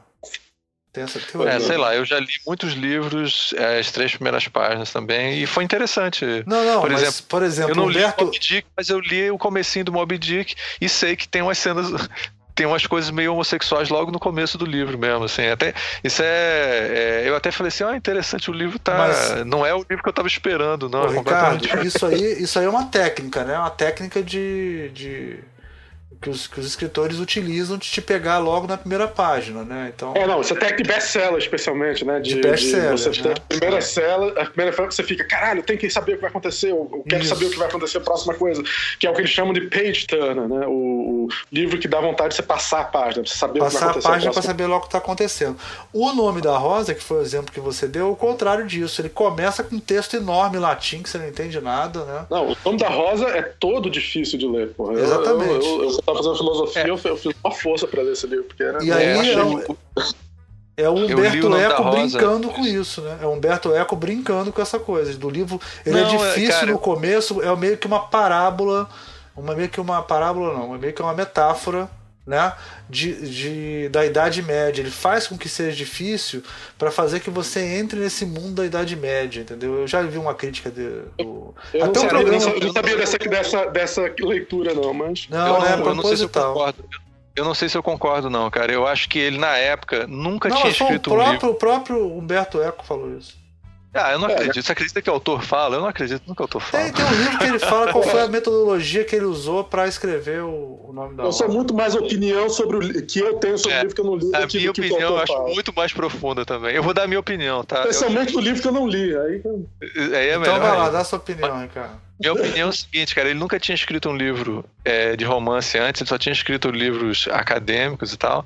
E eu acho que ele estava aprendendo a escrever. Ele não tinha ainda pego a, a, a técnica, não. Parece que os outros livros que ele escreveu Você são sabe a mais. história, né? Que Ah. ele é um livro, foi uma aposta que ele fez, que ele ia fazer um, um, um livro policial na Idade Média, né? Um livro detetive na Idade Média, né? Tanto que o, o, o, o, o personagem principal é o Sherlock Holmes e o, e o amigo é, é como se fosse o Watson, né? Inclusive Exatamente, os nomes é. são parecidos, né? Os nomes são Exatamente. o Bas Baskerville, né? Que o nome dele é Baskerville, que é baseado Baskerville. no- nos cães de Baskerville, É. do, do Sherlock Não, e o Holmes. nome do, do personagem que acompanha ele mais jovem também tem a ver com o Watson, que eu não me Eu não me lembro. qual era o nome do É personagem. Adzo. Adzo. Adzo. É, É. Adson, é, tem a ver Pelo com grande, Agora- pelo grande ator que hoje em dia é totalmente.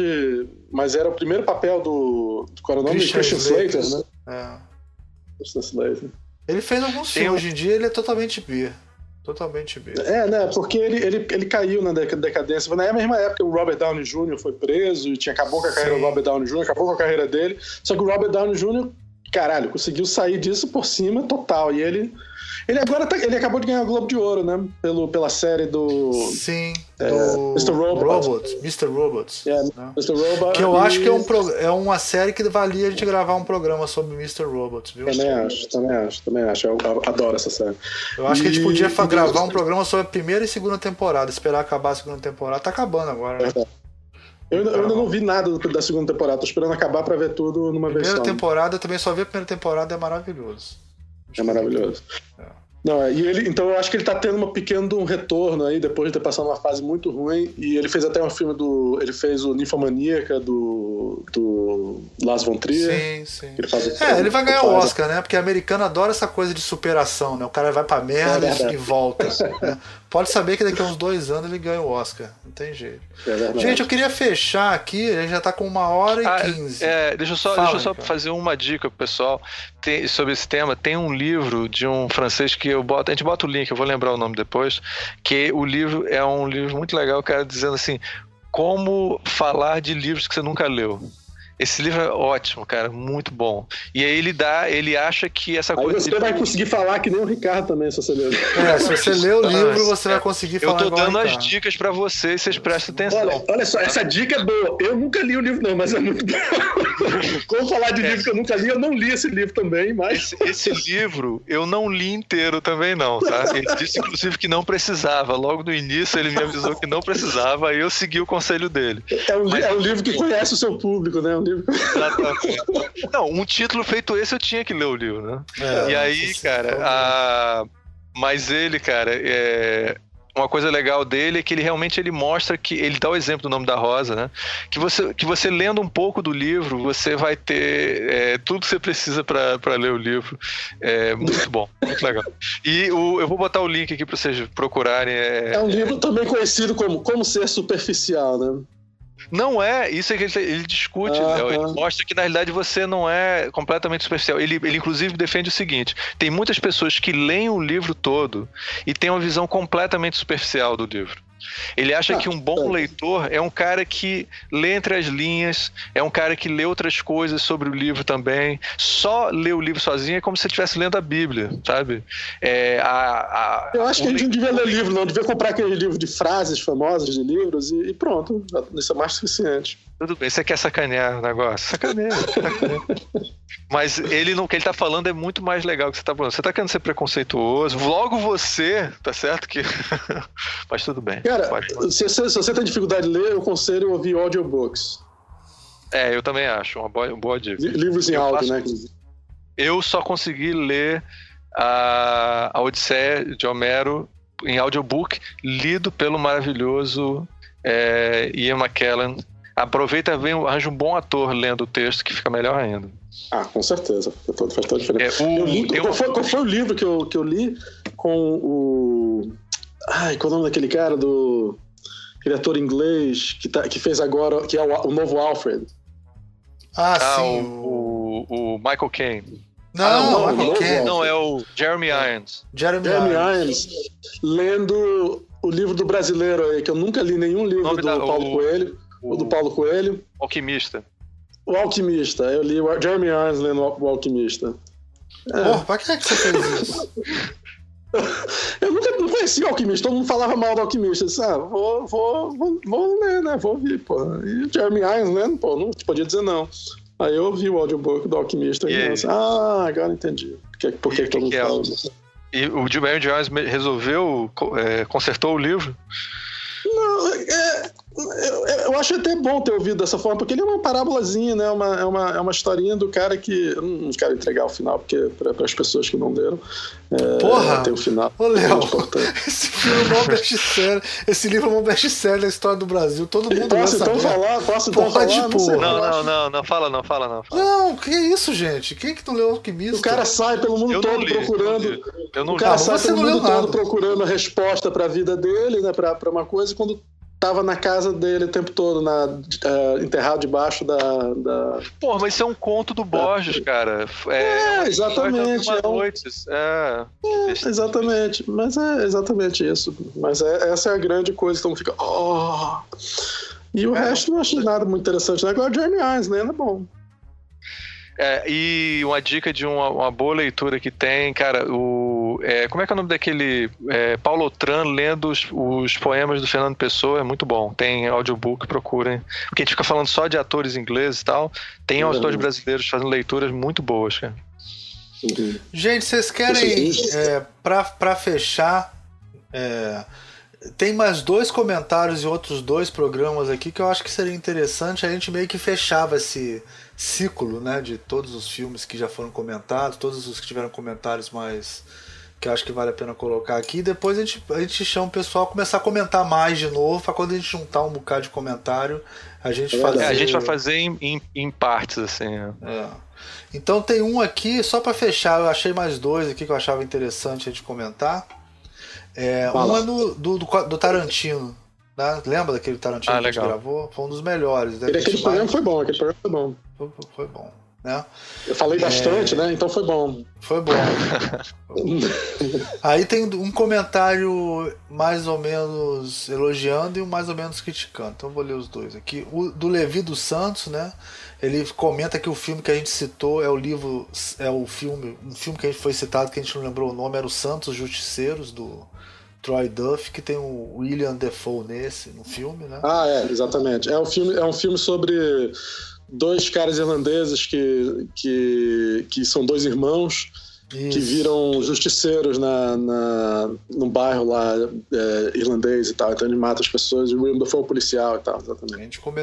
E aí ele continuou embaixo comentando o seguinte: é, Eu, no mínimo, gosto de todos os filmes do Tarantino para mim, apesar de suas marcas registradas e jogos de referências, ele parece uma banda de rock experimental. Banda de pós-rock experimental, na verdade, que ele escreveu. É, eu realmente eu gosto, gosto, eu gosto, disso. Dessa... Eu, eu, deixa eu terminar. Eu realmente gosto disso.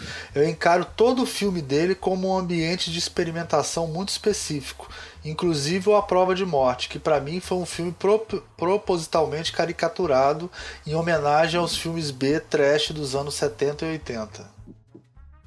E aí, vocês querem comentar alguma coisa? É, ele, ele tem uma coisa experimental, mas não é, eu não sei se ele é tão experimental assim, não.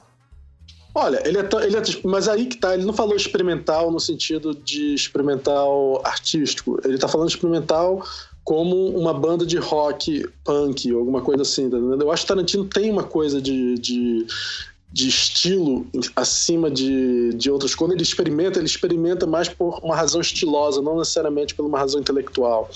É, e isso lembra um pouco como rock experimenta um pouco. Certo, tá entendi, entendi. É, então, é meio eu, que eu ver qual é o limite, né? É uma coisa meio de. Mais, até o limite, brincar né? Brincar com os limites, né? Brin e é de brincar, é de brincar com os limites, brincar com o negócio. Vamos fazer isso aqui porque isso aqui é legal. Não é. necessariamente que ele está querendo dizer muita coisa com aquilo, tá entendendo? E aí fica um filme que você fica empolgado e tal. E tem filmes que são idiotas mesmo, porque é que, que nem uma música rápida e que é legal, simplesmente. A intenção dela é ser legal, não é mais do que isso. Foi ótimo o seu Eu exemplo. Tem uma história do Rafa Castro que é muito boa, que ele tirou uma, uma música de uma banda de rock que ele gostava, quando ele tinha 10 anos de idade, sei lá. E a música tinha três posições, né? Aí tinha, essa, tinha esse negócio. Aí eles, com 10, 12 anos de idade, eles tiveram uma ideia genial. Eles falaram, eles falaram assim: e se a gente inverter as or a ordem? Em vez de ser fazer inverter a nota, né? Aí eles falaram, porra, vamos fazer do caralho. Aí a, a, gente faz a nossa música. Olha que ideia genial, né? A gente pega uma, uma música de três notas, inverte as notas e a música, a gente faz a nossa própria música. Aí quando eles inverteram a música e tocaram ao contrário, era uma outra música da mesma banda. Caralho, que merda. Muito que essa bom. ideia genial já, já aconteceu, né? Não, e aí foi bom, cara. Mas ele falou que até que foi bom, porque agora eles tinham duas músicas no repertório da, minha, da banda. Eles conseguiram tirar duas músicas. Isso é muito espírito de rock and roll, né? Isso é um espírito muito rock and roll. E eu acho que, é me, meio mal comparando, eu acho que o Tarantino faz um pouco isso também, né? Essa coisa de. Eu de, acho, eu acho é... que ele é. tem uma leveza suficiente para fazer esse tipo de pra coisa. Fazer esse tipo ele, de coisa. Ele é. tem uma, um certo prazer de fazer o filme ele mesmo. Quando ele resolveu, nesse filme que, gente, que ele falou mesmo da prova de morte, o Tarantino é fotógrafo do filme. É, mostra um interesse de fazer um filme. Vamos, eu também vou fazer a fotografia do filme. Ele não é um fotógrafo, tá entendendo? Mas ele quer ter experiência de fazer. É o, é o cara, é o Sid Vicious, que não é um baixista, tocando Exatamente. É. Ele viu o cara fazendo, vai fazer igual do cara, só que do jeito dele. É isso aí. Foi uma boa. boa. É, Muito bem, Levi. Você pegou a essência do negócio. Parabéns. Levi do. Com certeza uma parte da essência do, do, do Tarantino do, é, tá bem expressada. E aí tem uma outra do Thiago Moura, que eles falam assim. Vocês já pararam, porque no final a gente começou a criticar um pouco a produção dele mais recente, principalmente vocês depois de Jack Brown, né? E é. aí eles falaram, ele fala assim, né? Vocês já pararam para pensar que essa noção de raspando o balde, ou melhor, essa saudade que vocês têm do Tarantino dos anos 90, pode estar relacionado ao fato de que vocês estão ficando velhos, já meio cansados desse estilo Tarantino? Eu acho que não, nunca me ocorreu. Não, não, não, nunca me ocorreu. Eu, eu vi esse comentário, mas eu achei estranho. Eu, eu tinha a impressão que a gente admitiu isso durante, durante é, o negócio. Aí deixa, deixa eu terminar de ler. Talvez vocês estejam buscando reviver aquele sentimento de quando viram pela primeira vez Pulp Fiction ou Canja Aluguel. Sei lá, algumas vezes é muita expectativa em torno do cara. Cara, é o seguinte, eu acho que o Thiago tá querendo dizer que a gente é tão velho que a gente esqueceu que falou isso durante o programa. tá não só velho como caduco, né? Exatamente. É. Olha, eu acho, acho que, que eu acho que agora vamos falar de nostalgia. Realmente, cara, você nunca vai ver um filme como você viu nos anos 90, quando você era jovem e saudável e aquilo era a maior novidade do mundo, entendeu? É, é verdade. Tudo era novo. O Almir, você tá doente? Não, mas é, existe. Você não pode tirar o não. coeficiente de nostalgia que a gente tem da primeira que vez que viu. Assistir, cara. quando você viu Pulp Fiction a primeira vez, não tem como é, ele não tem como explicar esse, essa, essa sensação duas vezes também. É uma pessoa que vive num mundo onde Pulp Fiction existe e uma pessoa que vive num mundo onde de repente aparece Pulp Fiction Vamos, vamos mudar isso para rock? Vamos mudar isso para rock? Vamos, dar, vamos tentar botar Pode, rock. Perfeito. Já, já, que a gente está no Tarantino, podemos falar de rock. É, né, então, é, é, Starway to Heaven, o rock, rock and roll do Led Zeppelin, né?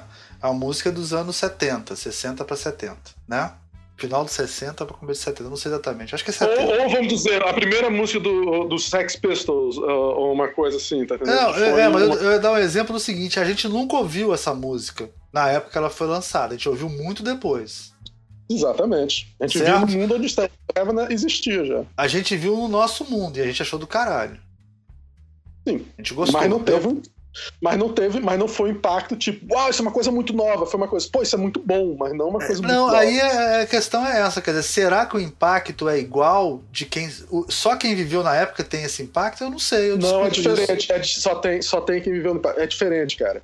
É, é, é mais tipo. Não é, não é Stairway to Heaven. Stairway to Heaven é uma música muito bem tocada, mas ela tá funcionando dentro de um estilo mais ou menos existente. É mais o, o Pulp Fiction é mais você ouvir Sex Pistols, tá entendendo? Ramones, vamos pegar Ramones então. Ah, tá bom, pode ser Sex Pistols. Pode ser Sex Pistols. Muito... Uma coisa Sex que você Pistols não tinha nada antes. igual ao Sex Pistols quando ele, quando ele saiu, tá entendendo? Entendi.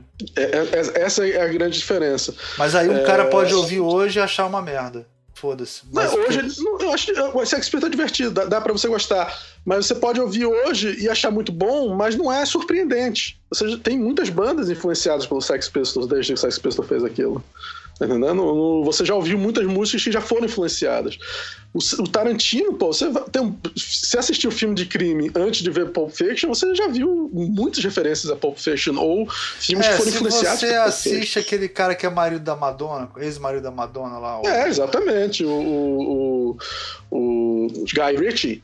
Guy Ritchie você já tem uma influência, você já. Você, já tem você coisas que. Você assistiu um bando de filme do dele, você assistiu um bando de filme dele, já viu alguns filmes de. de, de David de, Fincher, David Fincher, de repente. David, David Fincher, Fincher, já viu os filmes do. Aí você vai ver o, o Pulp Fiction, vai, você ainda vai dizer, pô, fantástico o filme. Mas não vai ser um, um, um, um soco no estômago, entendeu? Não vai ser uma coisa peraí, para aí, o que, que eles fizeram?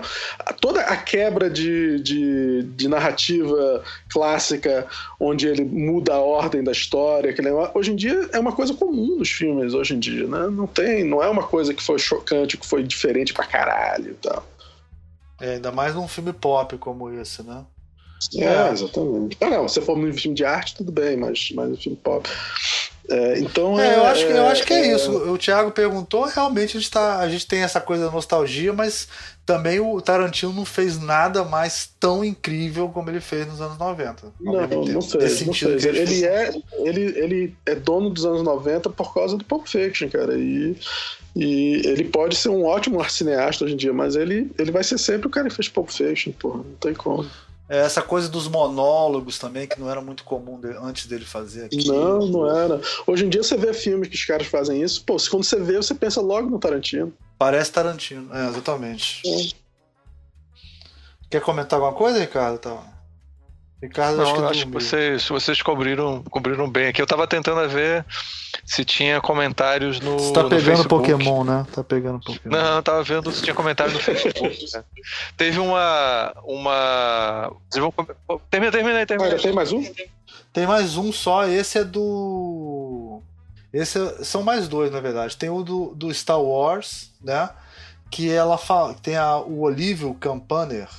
Ele é um dos primeiros programas que a gente fez, né? Isso é até é bom pra gente falar um pouco disso. Star Wars. Eu acho que foi um dos primeiros que a gente fez de cinema. E ele fala assim: gostei desse tipo de programa e gostaria de mais comentários relacionando o design em si ao filme. Assim como fez o Almir, lógico, né? Eu, eu que sou o único que faz as coisas certas aqui. Assim como fez o Almir a partir de 1 hora e 59 minutos. É, é uma crítica que a gente ouve de vez em quando, né? Quer dizer, as pessoas. É, o programa visualmente, é um programa basicamente de design, mas não é só design, é design e artes visuais em geral, né? Por isso que a gente faz programas mais cinema, cinema mesmo. Mas eu acho que a gente pode tentar sempre puxar mais essa coisa do design, né? Que nem o. O Ricardo Arthur fez muito bem isso no filme do Game of Thrones, falando dos estandartes e analisando a identidade visual de cada família do Game of Thrones e tal.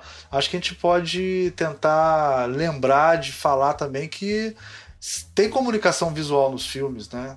É verdade. Não, não, e é uma coisa que às vezes atrapalha nos filmes, né? Quando, quando é mal feita, né? É, é uma coisa que as pessoas também nem se preocupam tanto, né? Mas. É, é... Isso acontece muito no filme brasileiro, né, cara? Não sei hoje em dia, mas antigamente era uma coisa que a gente via tanto no cinema brasileiro, uma falta de preocupação com fontes. Eu me lembro que eu. Eu, eu, eu me lembro quando eu vi. Era o filme Quatrilho, que no final do filme. Isso era no começo dos anos 90, né? Quatrilho, né? ou é do, ainda no final dos anos 80, não me lembro mais. Que filme brasileiro foi indicado ao Oscar na época. Foi o primeiro filme brasileiro depois de muito tempo foi indicado ao Oscar. E, e aí tinha no final tem umas, umas, umas placas dizendo o nome. E você via pela fonte que era uma fonte feita no computador que não era que não era uma fonte comum da época que estava ali. Ah, isso acontece, aparecia... mas isso acontece em tudo quanto é filme. Se a gente for falar de erro de tipografia em filme, cara, fudeu. É, mas isso é importante, né, cara? Mas é. isso é importante também, porque a gente pode, pode se falar erro de tipografia. Filme de época, filme de época nunca tem as, as tipografias corretas, cara. Nunca. É, eu me lembro quando eu fiz os dois, os dois filhos de Francisco, que eu trabalhei como assistente de direção no filme. E, e eu sempre estava falando com o pessoal da arte e tal. Aí eles iam fazer um pôster dos meninos. É, e aí eles mostraram para o diretor várias versões, né? E a versão que o diretor aprovou tinha 15 mil fontes e não sei o que, o filme se passava na década de 70 e, e era todo eu, eu olhei para aquilo e disse, mas esse pôster nunca poderia. Esse pôster, os caras não teriam dinheiro para fazer esse pôster e não seria assim o pôster. Mas o diretor tinha aprovado e eles mostraram assim mesmo, tá vendo? É, é na década de 70 sempre... seria uma Xerox, provavelmente, sei lá. Pô, exatamente. Uma coisa, uma coisa ou poderiam fazer um pôster mais legal, mas não ia ser com muitas fontes diferentes, nem ia ser com essas coisas todas, tá vendo? É, mas essa falta de preocupação total é, me, me, causava assim, eu ficava uh, uma aflição de ver aquilo na minha frente, é, principalmente vamos... quando tinha uma galera só para fazer isso no filme. A gente promete que de agora em diante a gente vai dar uma analisada no design dos filmes também, nas questões de design que tem nos filmes, né? Acho que eu comentei foi de, desse filme do. Só que dá trabalho, né? Só que dá, isso dá trabalho. Dá trabalho. Não, e o pior, você sabe, você sabe que o programa que a gente comentou mais de design até hoje foi o nosso menos ouvido. É verdade, é o de 007. De, de 007, ninguém Ah, não, eu só fala Cara, de design aqui. A gente só pô. fala de design no programa inteiro, pessoal. Então, galera, é só, dá uma ouvida lá no 007. o programa do 007 que a gente tinha o Silvio, o Silvio Gonçalves veio falar sobre o 07, ele fez uma pesquisa, Pô, tudo certo. Ele fez uma pesquisa ótima, depois a gente botou imagens, botou uma porrada de coisa, mas acho que as pessoas não gostaram do filme, e aí. É, é, aí eu acho que jeito. a gente pode sempre, pelo menos, é, falar da abertura do filme, prometer isso, que sempre vamos falar como é que é a abertura, a tipografia que foi usada, como é que funciona a abertura. Ah, Cara, se bem que é, tem filme gente... que tem abertura, né? A gente acabou de gravar um sobre a, a, o Esquadrão Suicida, né? E eu não me lembro da abertura, cara, pra você ter uma ideia. Não, não pois é, é mas é. esse filme mesmo, esse filme do Esquadrão Suicida tem uma coisa gráfica fortíssima, que a gente nem comentou. É. Mas também é, é difícil, porque às vezes a gente vê no cinema, né? Filme que a gente possa rever mais de uma vez, né? É difícil guardar tudo. Agora, gente, eu vou não. falar uma coisa para vocês. Tem uma pesquisa que saiu, isso é cientificamente comprovado, eu acho eu ouvi alguém falando, se não me engano, foi o apresentador do Rapadura Cast que falou. Que o filme dublado, quando o filme tem legenda, mesmo que você fale inglês, a legenda na sua língua faz você perder entre 20% e 40% da informação da imagem. Não sei se não sei de onde ele tirou essa pesquisa. Parece que é uma pesquisa séria mesmo e tal. E eu vou falar que eu assisti dublado por um acaso, porque eu ganhei o ingresso, eu fui de tarde assistir, só tinha para ver dublado. E realmente, cara, você consegue prestar mais atenção nas coisas visuais quando é, quando é dublado, cara. Eu, eu, eu... Não, não tenho dúvida alguma, não é por acaso que os franceses só veem filme dublado. É, né? não é à toa que francês, alemão, espanhol, todo esse pessoal, eles só veem filme dublado, não é à toa, não. E eu acho sinceramente também. que eles eles veem filme dublado, não é por nada disso, tá? É porque eles não têm saco nenhum de ver o filme. É, não é porque estão perdendo nada, não. Eu não acho. Eu acho que não, eles não olha só, no Brasil, ver. vai dar Brasil, trabalho, foda-se. Ricardo, no Brasil, normalmente a pessoa a, associa ver filme dublado a, a baixa renda. Isso é Exatamente. é. Né? Mas isso não é necessariamente verdade. Inclusive, porque no Brasil os dubladores são excelentes. Tem filmes, por exemplo, o Arnold Schwarzenegger Cara, vou te falar uma coisa: os dubladores no Brasil ajudaram muito o Arnold Schwarzenegger, cara.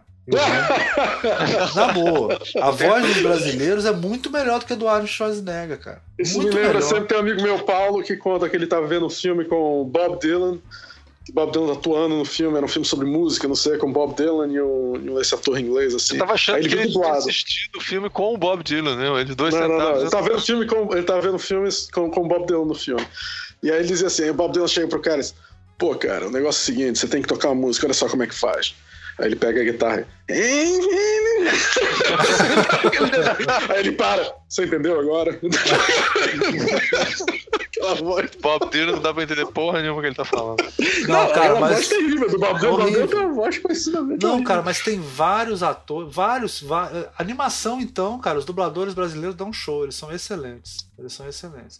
Eu acho que tem que muito de preconceito quanto a filme. Eu pensei muito isso quando eu tava Primeira vez que eu vi o Jerry Lewis, cara. O Jerry Lewis em.